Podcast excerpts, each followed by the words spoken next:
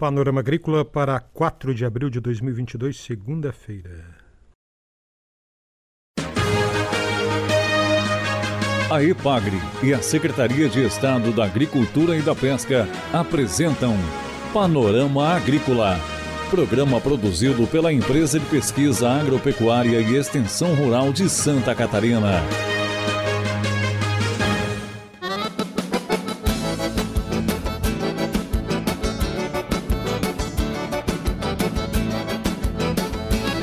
Segunda-feira de lua nova está no ar para você, amigo ouvinte, o Panorama Agrícola de 4 de abril. Na mesa de som contamos com Eduardo Maier e o ditado é: Quem tem fé e coragem não tem medo de trabalho pesado. Cebola é o destaque desta segunda-feira aqui no Panorama Agrícola. Tem seminário da Agricultura Familiar na Expofeira Nacional da Cebola, em Ituporanga e também uma análise do mercado da cebola. Dica do dia: Água mineral engarrafada tem prazo de validade? A água, se é mineral, não tem problema. O problema é a embalagem. Por isso, água mineral em garrafa plástica pode vencer, normalmente em 12 meses, porque pode desenvolver micro-organismos prejudiciais à saúde. Confira a entrevista de hoje.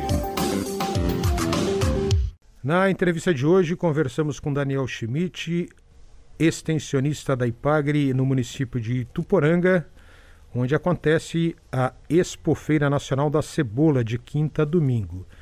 E de quinta a sábado tem a Semana da Agricultura Familiar.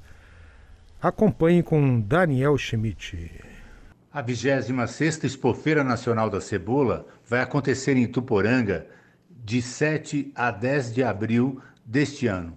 Na programação da Expofeira consta a Semana da Agricultura Familiar.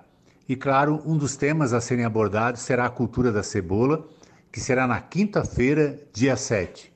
Nesta ocasião, teremos eh, três palestras. Contribuições recentes e perspectivas das pesquisas da EPAGRE para a cebolicultura catarinense, com o engenheiro agrônomo Claudinei Kurtz, da Estação Experimental da EPAGRE de Tuporanga, que vai abordar todos os avanços tecnológicos da cultura da cebola aqui na região do Alto Vale do Itajaí, em especial é, falando sobre as cultivares da EPAGRE e especialmente os avanços é, na produção de híbridos. Nós vamos ter também uma palestra sobre aspectos fisiológicos e nutricionais da produção de cebolas, que será com o professor Átila Francisco Mogor, ele que é doutor em agronomia, ele vem da Universidade Federal do Paraná, para abordar essas questões relacionadas com adubação e nutrição é, da cultura da cebola, muito importantes, especialmente nesse ano em que é, os custos né, dos fertilizantes e, portanto, todo o custo de produção da cultura da cebola teve um acréscimo considerável. E, por fim, né, nessa manhã ainda teremos a, a produção de cebola no Brasil e a organização dos produtores, que vai ser uma palestra é, com o Rafael Jorge Corsino ele é presidente da Associação Nacional dos Produtores de Cebola e também da Associação Nacional dos Produtores de Alho. Ele é produtor de cebola é, em Goiás. Ele vem para falar sobre a, o estado da arte, né, da cultura, da produção de cebolas no Brasil, as novidades, né, especialmente das novas regiões produtoras, como é o caso do Nordeste, na região da Bahia, Irecê, e também é, da região de Goiás, bem como dar um panorama de toda a produção de cebola na América do Sul e no Brasil. A participação dos agricultores e técnicos é livre todos os dias do evento. Eles poderão é, comparecer aos portões do Parque de Exposições é, do Cerro Negro. Os é, participantes da Semana da Agricultura Familiar não pagarão ingresso.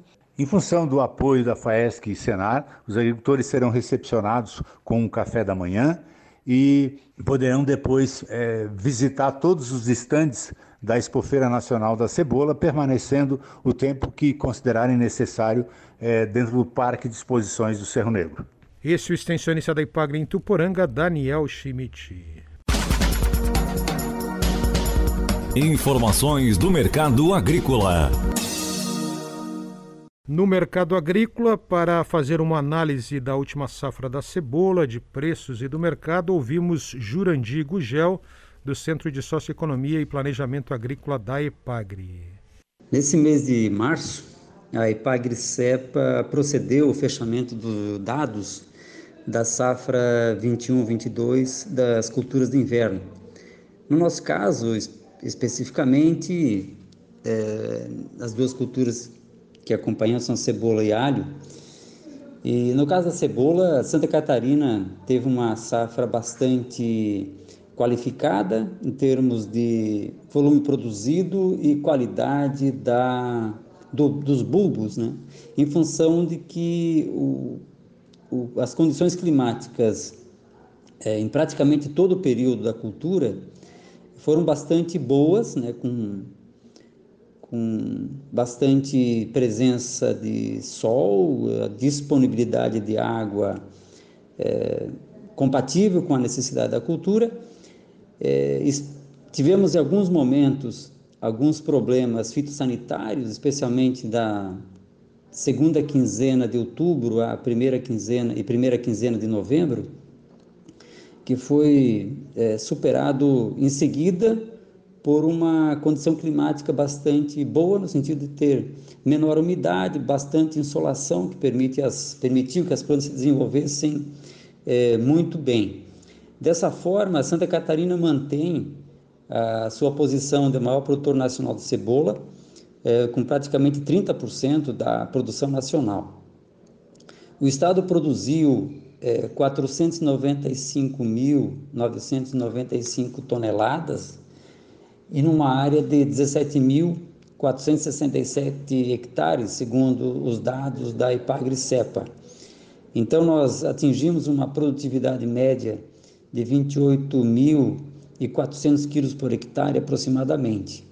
Então, é uma, uma safra que é, tem é, bom volume de produção e também, é, embora tenha ocorrido um aumento no custo de produção em função da subida do preço dos insumos, especialmente adubos e fertilizantes e agrotóxicos, né?